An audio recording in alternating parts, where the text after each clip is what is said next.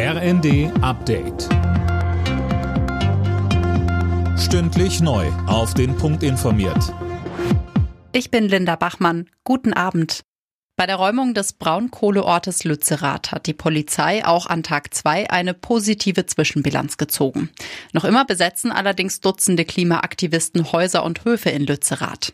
Bundeswirtschaftsminister Robert Habeck von den Grünen hat die Abbaggerung des Ortes nochmal verteidigt. Die Entscheidung in Lützerath, den Braunkohleausstieg 2038 vorzuziehen auf das Jahr 2030, spart objektiv CO2-Emissionen. Es ist eine gute Entscheidung für den Klimaschutz, dass die leergezogene bevorzugsbezogene Siedlung Lützerath nicht gerettet werden konnte, ist Teil dieser Entscheidung.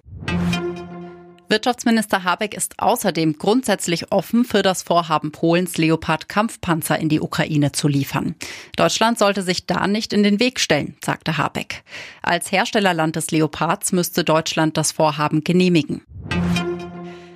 In der Affäre um Geheimdokumente gerät US-Präsident Joe Biden weiter unter Druck.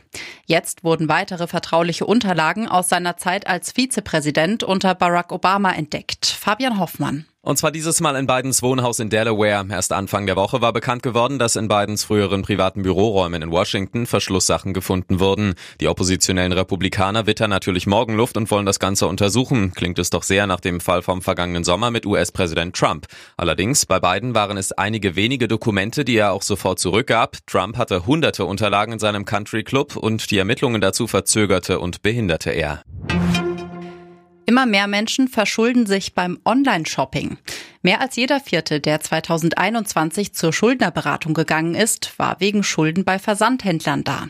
Das geht aus Zahlen des Statistischen Bundesamts hervor. Alle Nachrichten auf rnd.de